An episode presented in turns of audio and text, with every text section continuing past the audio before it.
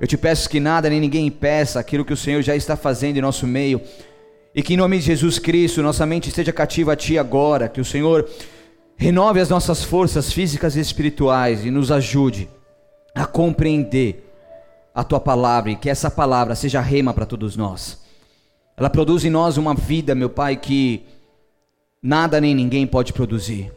Que algo sobrenatural aconteça em nossas vidas nessa noite que algo maravilhoso da parte do Senhor seja desencadeado sobre esse ministério, Pai. Que aquilo que o Senhor tem para nós, nada nem ninguém retenha, mas que isso flua de uma maneira tão sobrenatural que todos nós possamos declarar que só o Senhor é Deus e que somente o Senhor é capaz de fazer tudo isso.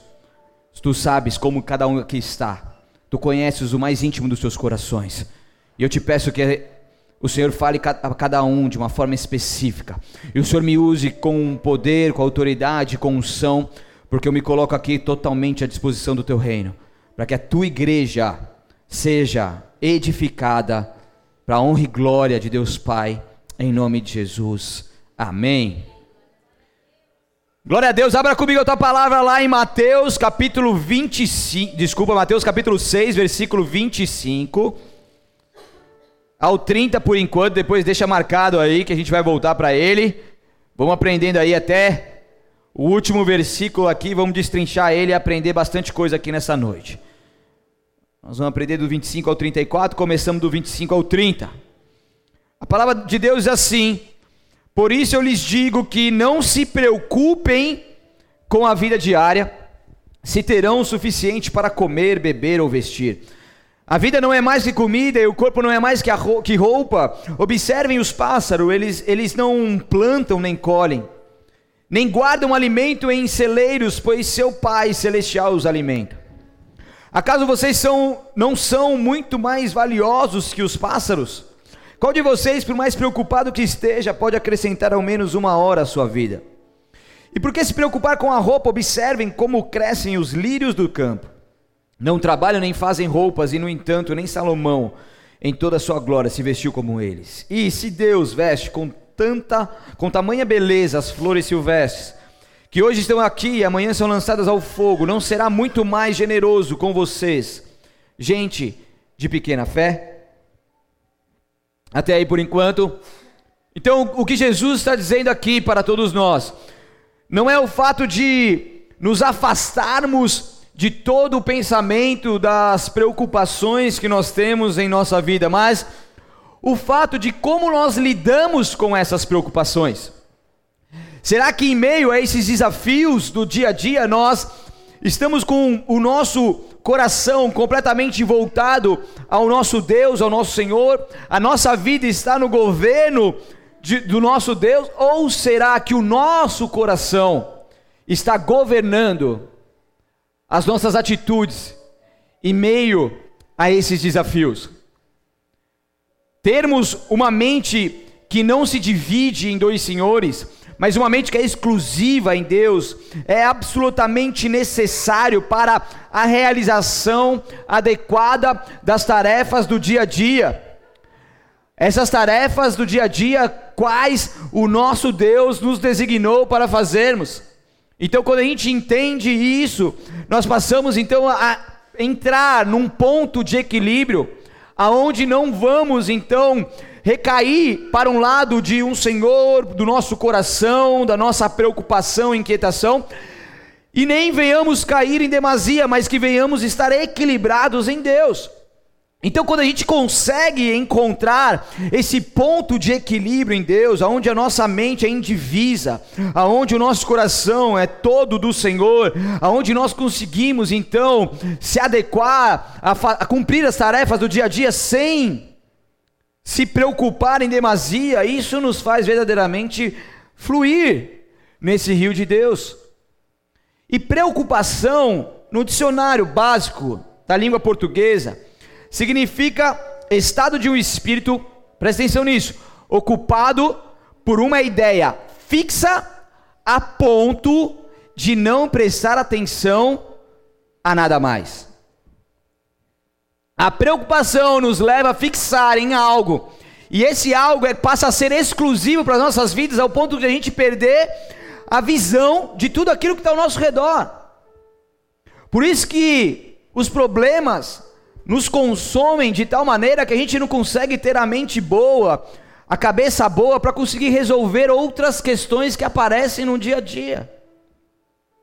É por isso que muitas vezes a pessoa tem uma situação na família, tem que resolver uma coisa, ela passa entrando num, num, modo automático ali, mas ela não consegue entender aquilo que ela está realizando, porque a sua mente está sendo consumida por aquela preocupação, e aquela preocupação está te levando a uma atenção apenas aquilo e nada mais.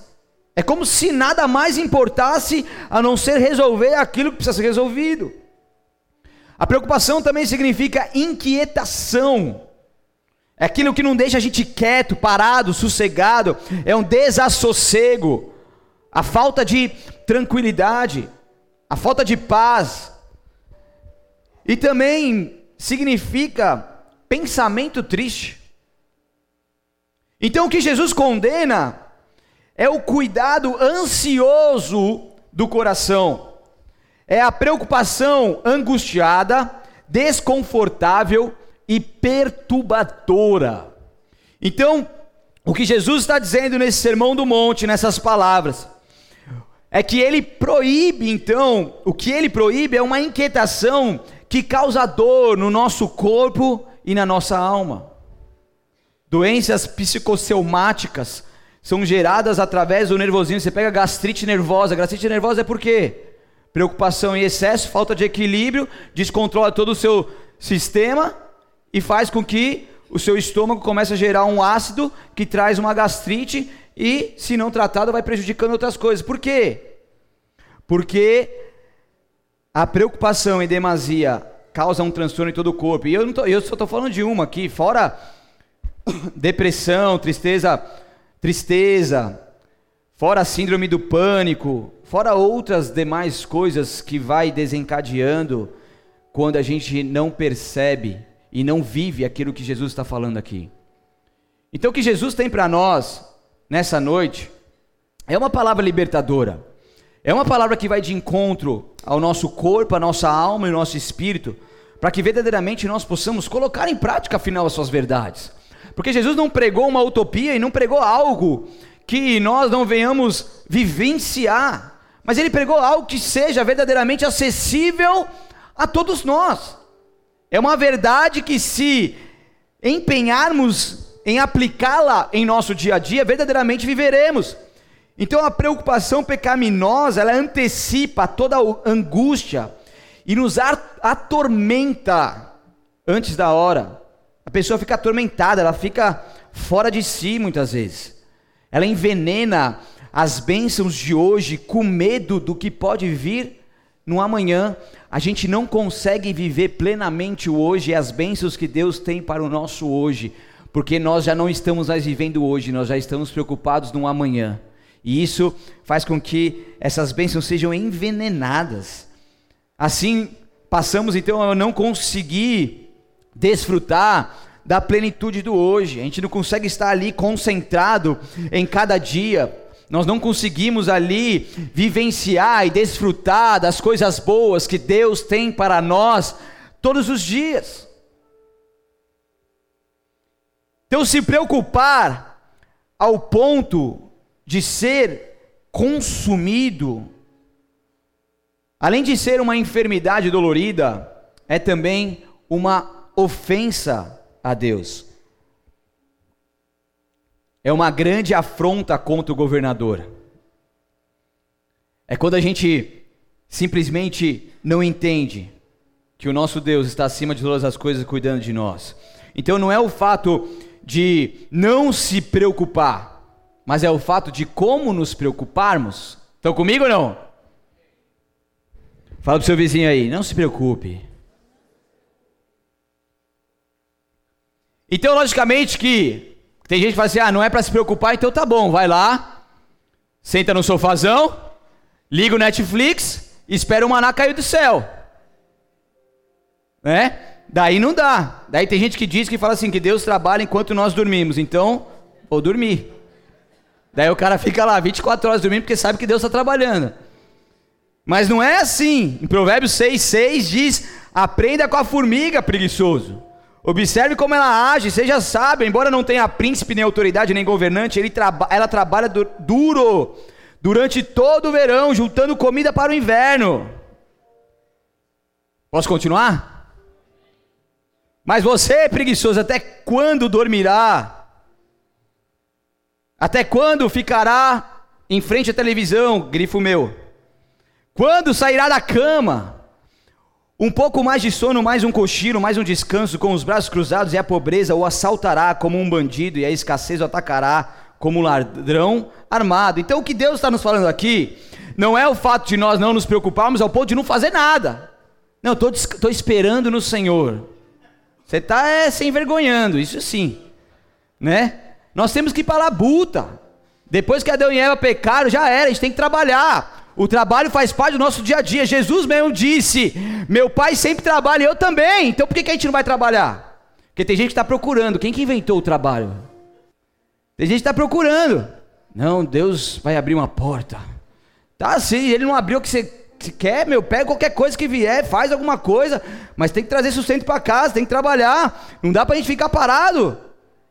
Né? Eu admiro os caras. Tem um cara que tá, tá numa área, não tá na área, ele tá lá entregando pizza, nem, não consegue nem vir na igreja, porque tem que entregar em pizza para pagar as contas. É o momento dele. Mas ele não deixa de trabalhar. Deus está trabalhando enquanto ele trabalha? Com certeza. Enquanto ele descansa e dorme? Com certeza, mas ele está fazendo a sua parte. Então fala para o seu vizinho aí, não se preocupe. Então, com os olhos fixos em Deus, faça tudo o que puder para prover as coisas de modo honesto aos olhos dos homens. Então, ponha tudo isso nas melhores mãos Deixe os resultados dos feitos com Deus. Deixe que Ele cuide de você e cuide de tudo aquilo que pertence à sua vida e aquilo que você precisa fazer. Dando continuidade aqui agora a Mateus capítulo 6, versículo 31 e 32. Está comigo aí? 31 diz assim: Portanto, não se preocupe dizendo o que vamos comer, o que vamos beber, o que vamos vestir. Essas coisas ocupam o pensamento dos pagãos mas seu Pai Celestial já sabe do que vocês precisam. Ele insiste em falar essa palavra Pai Celestial, que é uma paternidade que flui ao ponto de nós sermos filhos de um Pai Celeste que cuida de nós, que nos ama, que tem o melhor para todos nós. E isso é muito importante nós entendermos. Então nós, como cristãos, nós precisamos nos diferenciar daqueles que não são. Tem muito cristão ficando mais preocupado e tendo os malefícios dessa preocupação do que gente que não tem Jesus no coração. Nós precisamos entender que Deus está no controle de todas as coisas. Nós precisamos entender que Ele é soberano, que tudo faz parte do seu plano perfeito, tudo faz parte do teu propósito. Nós precisamos entender que Ele cuida de nós, que Ele não nos desamparará, que Ele não permitirá que venhamos ser confundidos ou derrotados pelos nossos inimigos, por tudo aquilo que se levanta contra nós, mas o nosso Deus, que é o nosso Pai, e que é soberano, e também nosso Senhor, está cuidando de nós em todos os momentos. É um amor incondicional, é um amor que transborda. E a gente, quando vai aprendendo tudo isso, a gente passa a entrar num nível de sobrenatural com Deus nesse sentido. Abra comigo a sua palavra em 2 Coríntios, marca aí Mateus 6, a gente já volta. Mas abra lá em 2 Coríntios capítulo 10, versículo 3 ao 5.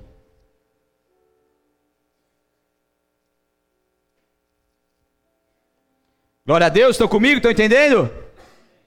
Eu vou mergulhar mais um pouco aqui. 2 Coríntios 10, versículo 3 diz: Embora sejamos humanos, não lutamos conforme os padrões humanos Usamos as armas poderosas de Deus e não as armas do mundo para derrubar as fortalezas do raciocínio humano e acabar com os falsos argumentos. Destruímos todas as opiniões arrogantes que impedem as pessoas de conhecer a Deus. Levamos cativo todo pensamento rebelde e o ensinamos a obedecer a Cristo. Até aí. Embora sejamos humanos, não lutamos conforme os padrões humanos. É isso que nos diferencia aqui, conforme a palavra dizendo, dos pagãos. Isso que nos diferencia aqueles que não têm Jesus Cristo como seu Senhor e Salvador. Então nós usamos as armas poderosas de Deus. Então é algo sobrenatural que Deus tem especificamente para todos nós. Não são as armas que o mundo dá, não são armas naturais para que assim nós consigamos então derrubar as fortalezas do raciocínio humano, tudo aquilo que tenta nos contaminar, nos inquietar, nos tirar o sossego e a paz. Nós conseguimos então combater isso com as armas que vêm de Deus. Então não precisamos usar planos e métodos humanos para ganharmos as batalhas do dia a dia, porque as poderosas armas de Deus estão disponíveis a todos nós. E quando nós utilizamos, nós vamos de encontro, vamos confrontar, vamos contra as fortalezas do diabo. Aquilo que diz: "Ei, não vai dar certo. Ei, você não vai conseguir. Ei, o que, que, você está fazendo? Você tem que agir, você tem que fazer isso. Ei, você tem que negociar a sua vida para conseguir esse valor, senão você não vai conseguir algo ali na frente. E o inimigo vai lançando seta em nossas mentes. Mas quando nós utilizamos as ferramentas de Deus ao nosso favor, nós conseguimos combater essas fortalezas malignas que não conseguem então prevalecer em nossa mente.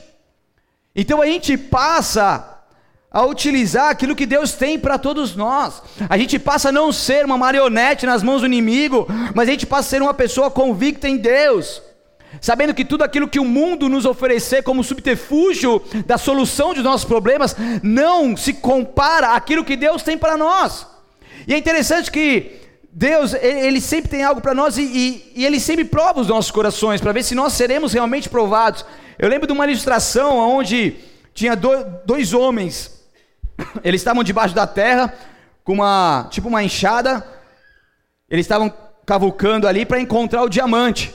Então estavam os dois ali na labuta, perseverando, perseverando, um indo e outro indo.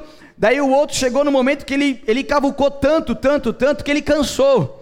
Ele deu meia volta e foi embora. E quando você vê aquela ilustração, você vê um palmo de parede que faltava. Se ele desse só mais uma ou duas, Todos os diamantes que estavam ali iam vir sobre a vida dele e ele ia conseguir isso. Enquanto o outro não desistiu. Quem já viu essa ilustração aqui? Muita gente. Então, o que acontece é que com Deus é a mesma coisa. Muitas vezes a gente está ali perseverando, perseverando, parece que as coisas não vão acontecer. E a gente começa a entrar naquela preocupação, mas e aí, Deus, e essa promessa, e essa situação, e essa condição? Mas Deus está até o fim, esperando que nós venhamos ser provados, para sermos aprovados, para então receber aquilo que o Senhor tem para nós. Porque Ele só dá aquilo que é dele, as bênçãos dele, os diamantes dele, aqueles que verdadeiramente fazem jus do seu serviço nessa terra da sua perseverança nessa terra. Ele não vai dar para qualquer um, senão seria fácil demais. Mas se a gente continuar insistindo, perseverando e não sendo teimoso, que é diferente. Teimoso é você querer abrir uma porta que Deus falou que não é mais para se abrir. Perseverança é você querer abrir uma porta que Deus falou, vai filhão que eu estou contigo. Então a gente não pode ser teimoso, que teimoso a gente quebra a cabeça, a gente volta para o zero, a gente dá meia volta, a gente anda em círculo, mas a gente precisa ser perseverante. E Deus ele quer produzir ainda mais essa, esse poder que nos leva a perseverar até o fim.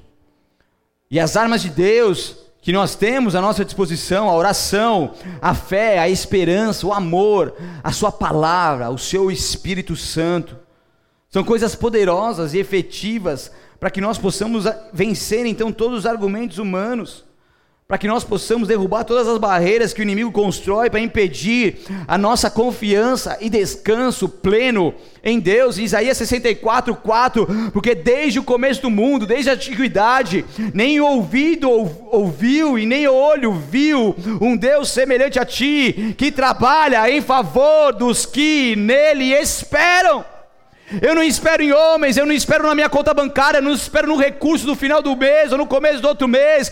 Eu não me espero, eu não espero em pessoas, eu não me espero com, com a cidade, com a prefeitura, com o governo, com o presidente, não. A minha esperança está exclusiva em Deus. Porque desde o começo do mundo, nenhum ouvido ouviu, nenhum olho viu um Deus semelhante a esse nosso Deus, a esse poderoso Deus que trabalha em favor de nós nossas vidas a todos aqueles que esperam nele. Ele trabalha, ele não descansa, ele nem tosqueneja isso que o Ivan e o Igor faz durante o culto, Deus não faz nem isso.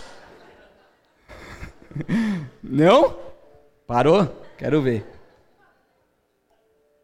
Deus ele nem dá aquela pescadinha, ele não faz isso, ele está em todo momento alerta, em todo momento acordado, aleluia, trabalhando. Você tem noção que é isso? Que Deus, o poderoso Deus, Criador dos céus e a terra, Ele trabalha ao nosso favor, pequenos homens e mulheres aqui nessa imensidão de mundo, mais 7 bilhões de moradores nesse mundo, nesse planeta, e Deus ali trabalhando em nosso favor, especificamente para nós, no Brasil, São Paulo, Itanhaém, nesse momento na Praia do Sonho.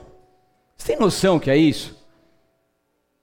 É um Deus onipresente que cuida de nós de uma maneira específica, Ele cuida de nós de maneira individual. Deus não tem coisa que Ele fala só com você, porque Ele te conhece. Então tem coisa que ele vai ministrar a você especificamente, porque ele trabalha em seu favor. Então essa preocupação desenfreada é algo de quem não está com todo o seu coração voltado a Deus. Fala para o seu vizinho, não se preocupe. O nosso coração tem que estar sendo voltado completamente a Deus. Eu lembro quando eu comecei a pregar com mais frequências, desde que eu me converti, eu prego, Deus sempre colocou isso no meu coração. E quando ninguém me convidava, eu, eu me convidava. Porque eu amava e amo pregar, sei que isso é um dom de Deus na minha vida. Mas eu lembro quando eu comecei a pregar com mais frequência, você vai lá, você fica a semana inteira preparando algo. E muitas vezes Deus não fala na semana inteira, vai falar só nos 45 do segundo tempo. E como isso mexia comigo. Eu já subi no altar, igreja, já subi no altar da sede no domingo à tarde diversas pessoas ali na parte de baixo, e eu não sabia o que eu ia pregar. Preocupação equilibrada em Deus, porque eu estava em paz. Eu falei, Deus, eu sei que você não vai me envergonhar, você é meu papai, então vamos lá, mano, tô aqui. Eu orei, jejuei, deixei uns versículos no pente, né? Vai que Deus não fala nada, eu começo a inventar alguma coisa, sei lá. A palavra de Deus é viva eficaz. Se eu ler um versículo, as pessoas vão ser tocadas mesmo. Então, já deixei uns versículos no pente. Sem brincadeira, eu estava orando, eu terminei de orar, eu ainda não sabia o que ia pregar, eu terminei de orar, eu comecei a falar e começou a fluir um rio tão maravilhoso de Deus, e as coisas aconteceram, isso não foi uma vez só, foi algumas, acho que umas quatro, se eu não me engano. Posso falar, ah, legal, muito bom, horrível, cara. Cara, isso mexe com você, mas eu aprendi em tudo isso, confiar em Deus. Porque eu sei que eu não posso me preocupar ao ponto de entrar numa demasia e fazer com que essa inquietação consuma todo o meu ser, eu fique nervoso, dá piriri, pororó. Mas eu preciso estar equilibrado em Deus. Então, muitas vezes, quando Deus me levou a mais pregar, eu falei assim: meu, e aí, não tenho nada, não tenho nada, mas eu aprendi a descansar em Deus. Já tem várias vezes, aconteceu isso comigo, de acordar domingo não sabia que eu ia pregar. Mas eu ia lá, colocava um louvor meu, e as coisas fluíam, porque eu sei que o maior interessado em falar com o teu povo é Deus. Então, se ele não me der uma palavra antes, ele vai dar uma palavra na hora, mas ele vai fazer acontecer, porque ele está no controle.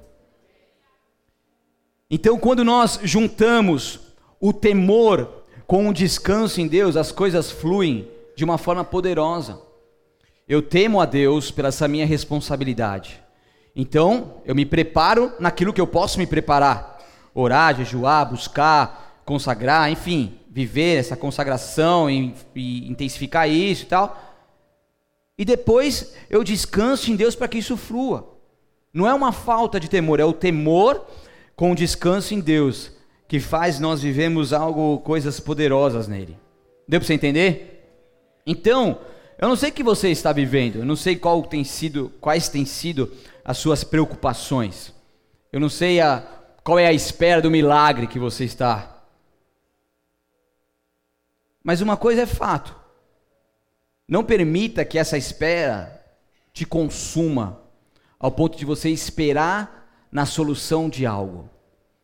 Porque quando você espera em algo, aquilo te decepciona, aquilo se evapora, aquilo se vai. Mas quando a minha esperança está em Deus, Ele não me desampara. Então, quando eu espero em Deus e confio nele, aquilo que eu preciso de um milagre, ele vai se encarregar de fazer, vai agir, vai controlar todas as coisas. Meu olho, meus olhos não estão fixos nisso. A gente fala assim, ah, todo no perreio financeiro precisa, ah, quando sair aquele valor, tá, daí vai lá e não sai o valor, e aí? Então os seus olhos e a sua esperança e confiança não pode estar naquele valor que tá para sair. Estão comigo ou não? Mas exclusivamente em Deus. Porque a porta aberta é Deus e a fechada também é. Então é isso. É simples, a gente que complica. Certo? A gente complica muito, que a gente quer pôr a mão, fazer do nosso jeito. Então, por causa dos efeitos maléficos da preocupação, Jesus recomendou que não fiquemos então ansiosos. E ele, por causa das necessidades que Deus promete prover. Entenda uma coisa, a preocupação é tão maléfica que ela pode prejudicar a nossa saúde, como mencionei aqui, reduzir a nossa produtividade, porque a gente passa a ficar focado apenas na preocupação e não consegue produzir de uma forma eficaz, afeta negativamente o modo como tratamos os outros. Pega, um, pega uma pessoa preocupada aí, vai lá e fala, ah, não sei o que, ah, não sei o que, dá patada em todo mundo, porque essa preocupação está tão fixa que perdeu o controle da situação, e daí os outros é saco de pancada. É? Não é, né? Diminui a nossa confiança em Deus. Você viu o tanto de prejuízo que é causado por ela? Vocês estão comigo ou não? Então, quando e, e desses efeitos maléficos que eu te falei, qual, qual ou quais deles você tem experimentado? Sua saúde está sendo prejudicada, você está tendo uma produtividade reduzida, você está de forma negativa, tratando mal os outros, você está diminuindo a sua confiança em Deus. Porque se isso está acontecendo na sua vida, se um desses quatro está acontecendo na sua vida, é uma forma de que essa ansiedade está tomando controle da sua, do seu coração. Mas Deus ele vai continuar alinhando as nossas vidas e nos ajudar a verdadeiramente nos equilibrarmos nele para que isso não venha mais nos fazer mal. Amém? Continuando aqui, então existe uma diferença entre preocupação e o interesse genuíno, porque a preocupação, como nós vimos aqui, ela nos imobiliza. Mas quando nós somos interessados em realizar algo, isso nos leva a uma ação. Nós agimos, porque Deus ele nos fez para nós avançarmos de glória em glória, de vitória em vitória, mas não para ficarmos paralisados em meio às situações da vida.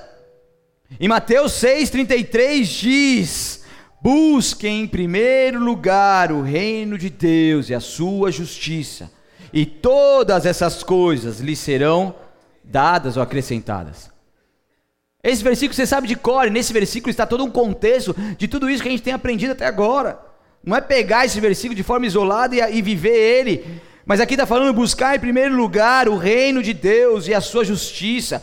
É quando nós priorizamos Deus em nossas vidas, de modo que os nossos pensamentos e todo o nosso coração esteja voltado exclusivamente a Ele. É quando existe entre nós um desejo profundo e uma ação em que o nosso caráter seja semelhante ao do Senhor, é quando nada mais nos importa a não ser em obedecermos a Deus em tudo, em agradarmos a Ele, em amarmos a Ele. E o que, que é mais importante para nós?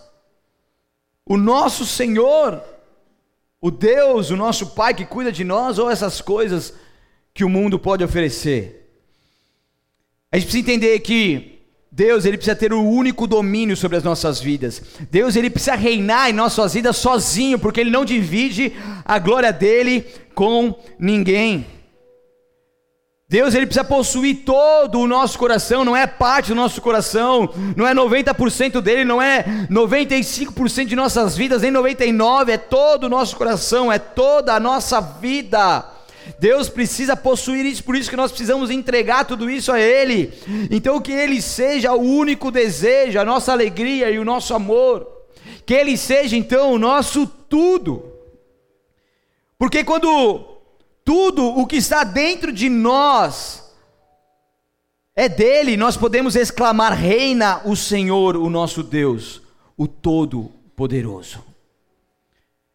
É quando nós temos a convicção de que quem reina na nossa vida é o nosso Senhor.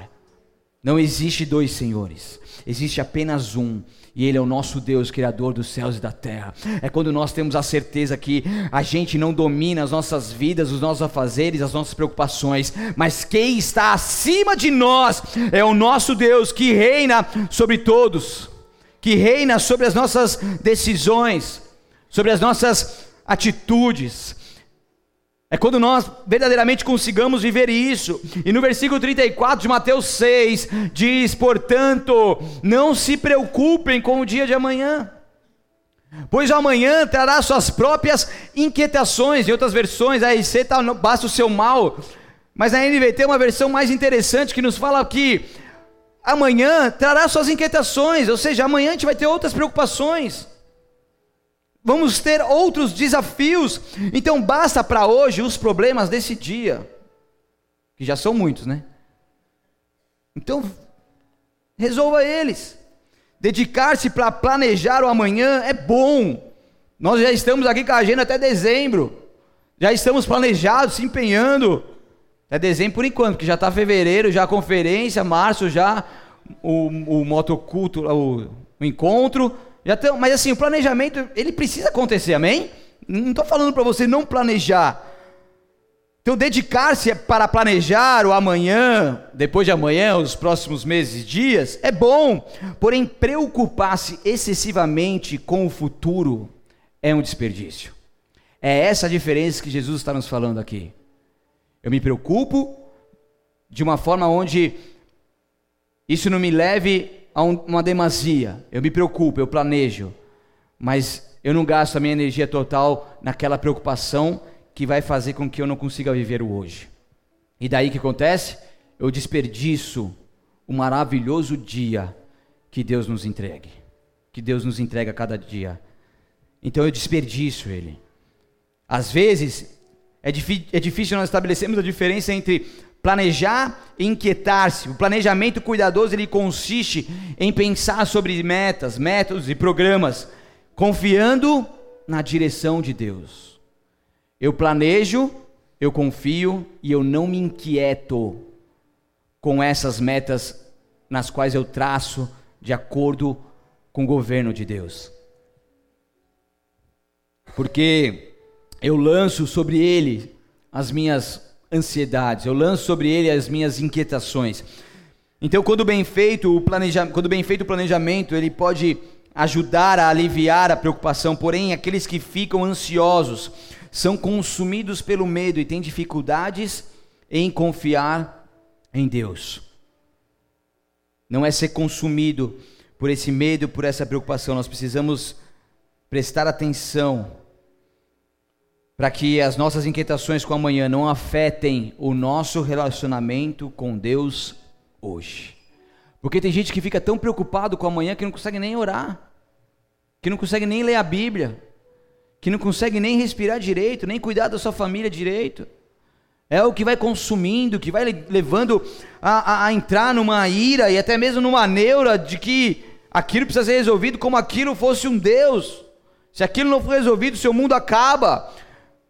Se aquilo não for resolvido, as coisas vão piorar, você não vai aguentar, mas não, o que Deus está falando aqui, que não é isso que vai resolver a sua vida, o que vai resolver a sua vida é você descansar nele.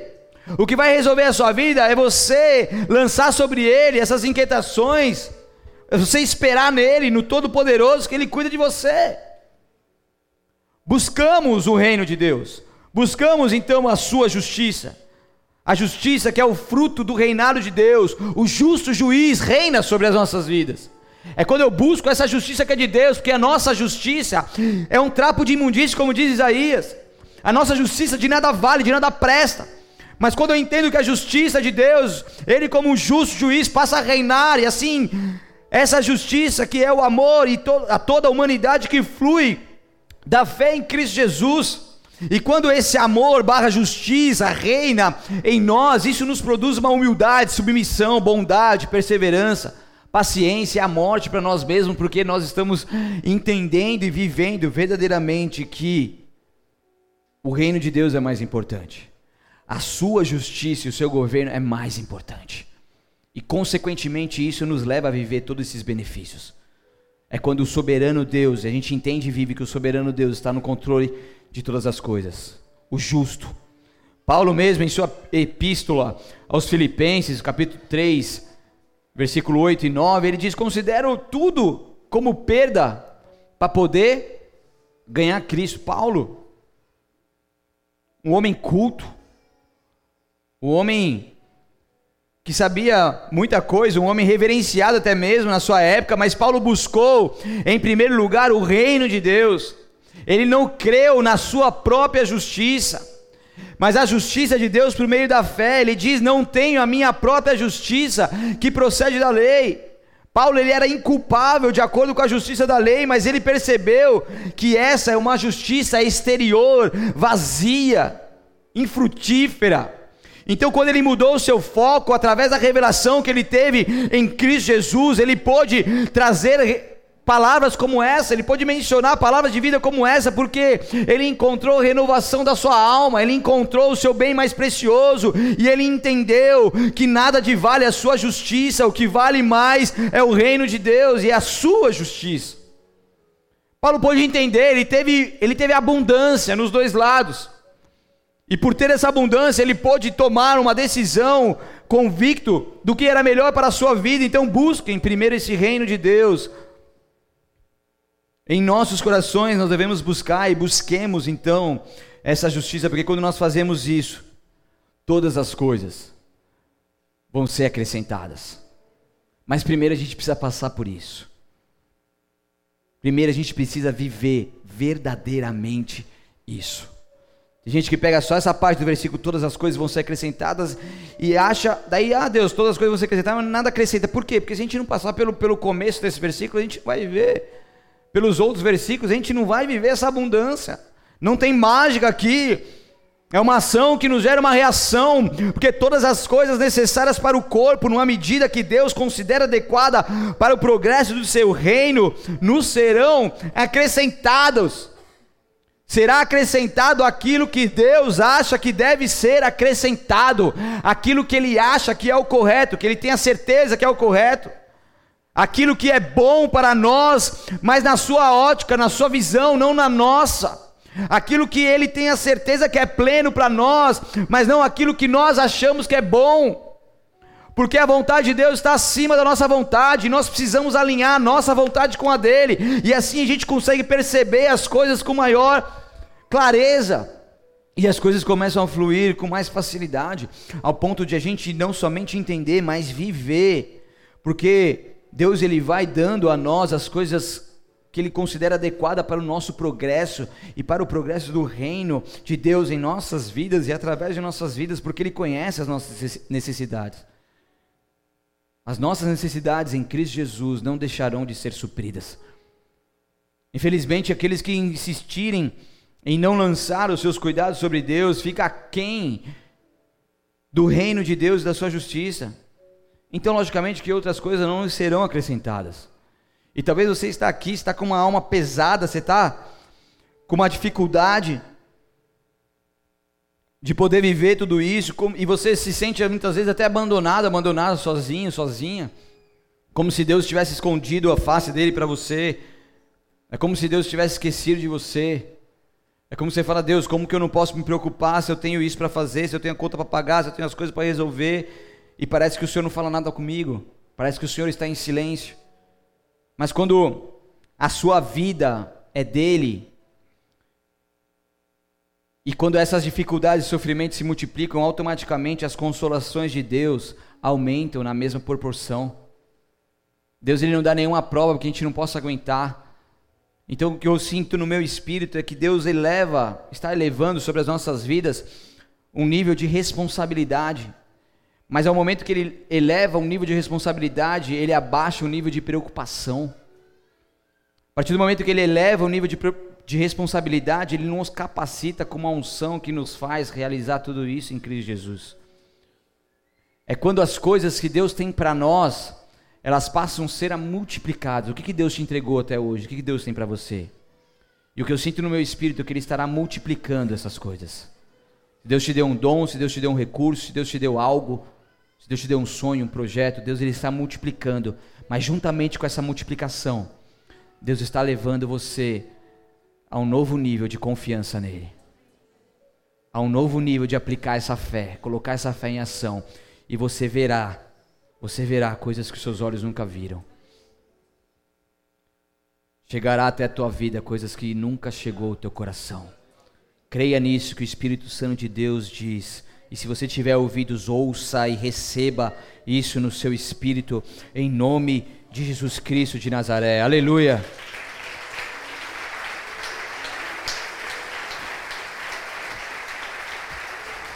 Glória a Deus. Portanto, não se preocupem com o amanhã. Fala para o seu vizinho aí, não se preocupe. Deus nos provê aquilo que é necessário para manter a vida que Ele nos deu. Deus nos deu a vida, então Ele vai cuidar de nós, certo? Você não cuida do seu filho? Você não dá o carinho, o amor necessário para seu filho? Você não deixa de comprar coisas para você para comprar para seu filho? Você não deixa de comer muitas vezes para o seu filho comer? Sim ou não? Então, principalmente quando aquele brigadeiro gostoso da Jé, recheado com morango, meu Deus.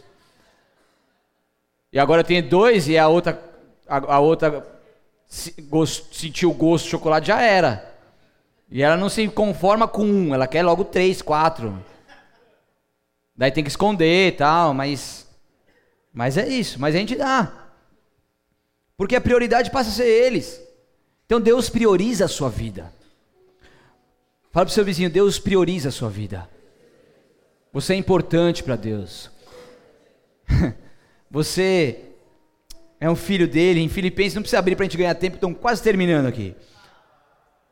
Aquele bombom lá está no esquema depois. Filipenses 4, 6 ao 7 diz: Não vivam preocupados com coisa alguma. Não, para, pera aí. Daí já é demais, né? Não vivam preocupados com coisa alguma. Em vez disso, orem a Deus pedindo aquilo que precisam e agradecendo-lhe por tudo que ele já fez. Olha isso. Então vocês experimentarão a paz de Deus, que excede todo entendimento e que guardará o seu coração e a sua mente aonde? Em Cristo Jesus. Então imagine você não, viver preocupado com coisa alguma. Uau, estou no céu, mano. Fui arrebatado. Parece impossível, mas o que Paulo está dizendo aqui é que nós devemos transformar essas preocupações em orações, sabendo que Deus tem cuidado de nós. Eu me preocupo, eu tenho coisas a resolver, eu tenho coisas a fazer, eu tenho os problemas que, que eu de pronto muitas vezes nem sei como eles serão re resolvidos, mas eu transformo essa preocupação em oração, eu lanço sobre ele, eu sei que ele vai me dar a sabedoria necessária, a capacitação necessária vai me dar o recurso necessário, vai me dar tudo o que for necessário para que isso possa ser resolvido, porque a minha vida está em Cristo Jesus. Porque nós somos chamados por Deus para viver nessa paz. Essa paz que excede todo o entendimento humano. Aos olhos humanos você pode estar vivendo os piores problemas da sua vida. As maiores guerras e batalhas que você pode enfrentar nessa guerra da vida. Mas enquanto você tem o um soberano Deus acima de todas as coisas, você passa a viver uma paz em meio à guerra. Você passa a viver uma paz que excede todo entendimento humano, ao ponto de os desafios mais difíceis que vierem até você e chegarem até a tua mão, você não vai se perder em preocupação. Mas você vai falar assim: Deus, eu não tenho como resolver, eu não sei como resolver, não sei nem como começar, mas está aqui, Deus. Está contigo. E daí o que acontece? Ele vê isso, esse ato de humildade. Ele traz a provisão.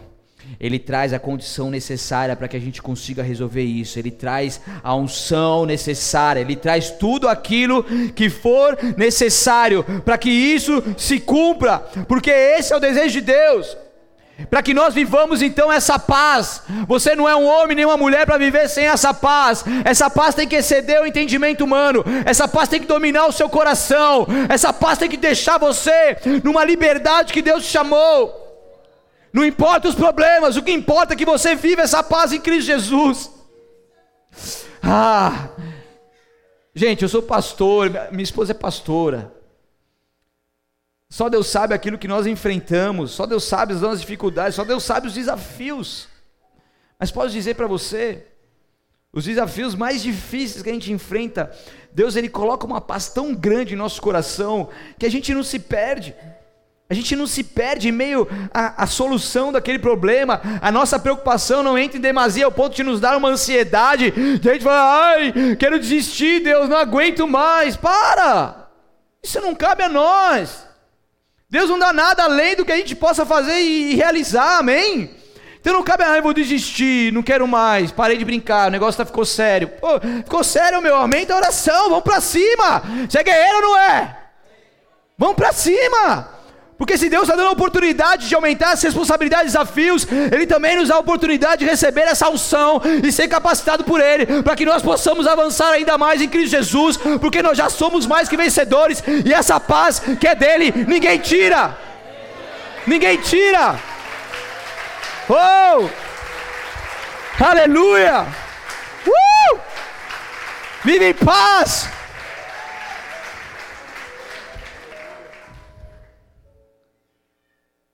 Não é só falar paz do Senhor, é viver essa paz. Deus tem paz para você. Portanto, viva o hoje e que a sua máxima preocupação seja aproveitar a hora presente. Não perca nenhum minuto. Use esse momento, pois é tudo que você tem agora. Povos e povos se sucederam então seguiram a geração dos seus antepassados e jamais voltaram a ver a luz do dia. Muitos homens e mulheres já passaram por essa terra e se foram, mas agora é a nossa vez. Esse é o dia, essa é a hora que Deus fez para nós, é a nossa vez aqui nessa terra. Então entregue-se por completo a Ele e permita que Ele seja o seu Senhor. Agarre, agarre a oportunidade de realizar a vontade aceitável e perfeita de Deus. Alegre-se em sofrer a perda de todas as coisas para ganhar Cristo. Esse é seu dia, essa é a sua hora. Não desperdice cada minuto e cada fôlego de vida que Ele te entregou, porque basta para hoje os problemas desse dia basta cada dia o seu desafio. Então vença cada dia em Cristo Jesus, sem se perder nas preocupações. Então, não se preocupe. Pode até parecer um jargão, pode até parecer algo mecânico, mas o que o Jesus falou é isso. Jesus falou essas palavras, Paulo falou essas palavras. Essa é uma verdade que você vai viver. Não se preocupe. Não se preocupe que Deus seja glorificado em tudo o que você é, em tudo o que você faz. Busque a cada dia conhecer e prosseguir em conhecer a Deus e desfrute do seu senhorio nesta hora e por toda a eternidade. Amém. Feche seus olhos.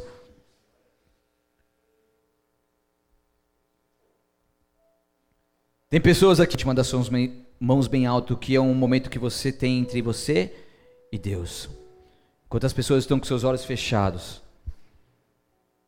Se você já aceitou Jesus Cristo no seu coração, mas você sabe que Ele não reina mais aí, você quer renovar sua aliança com Ele, essa é a oportunidade também. Levanta sua mão, levanta.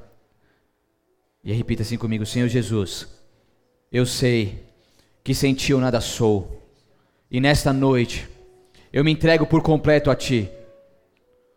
Te peço perdão pelos meus pecados, pelas minhas falhas e iniquidades.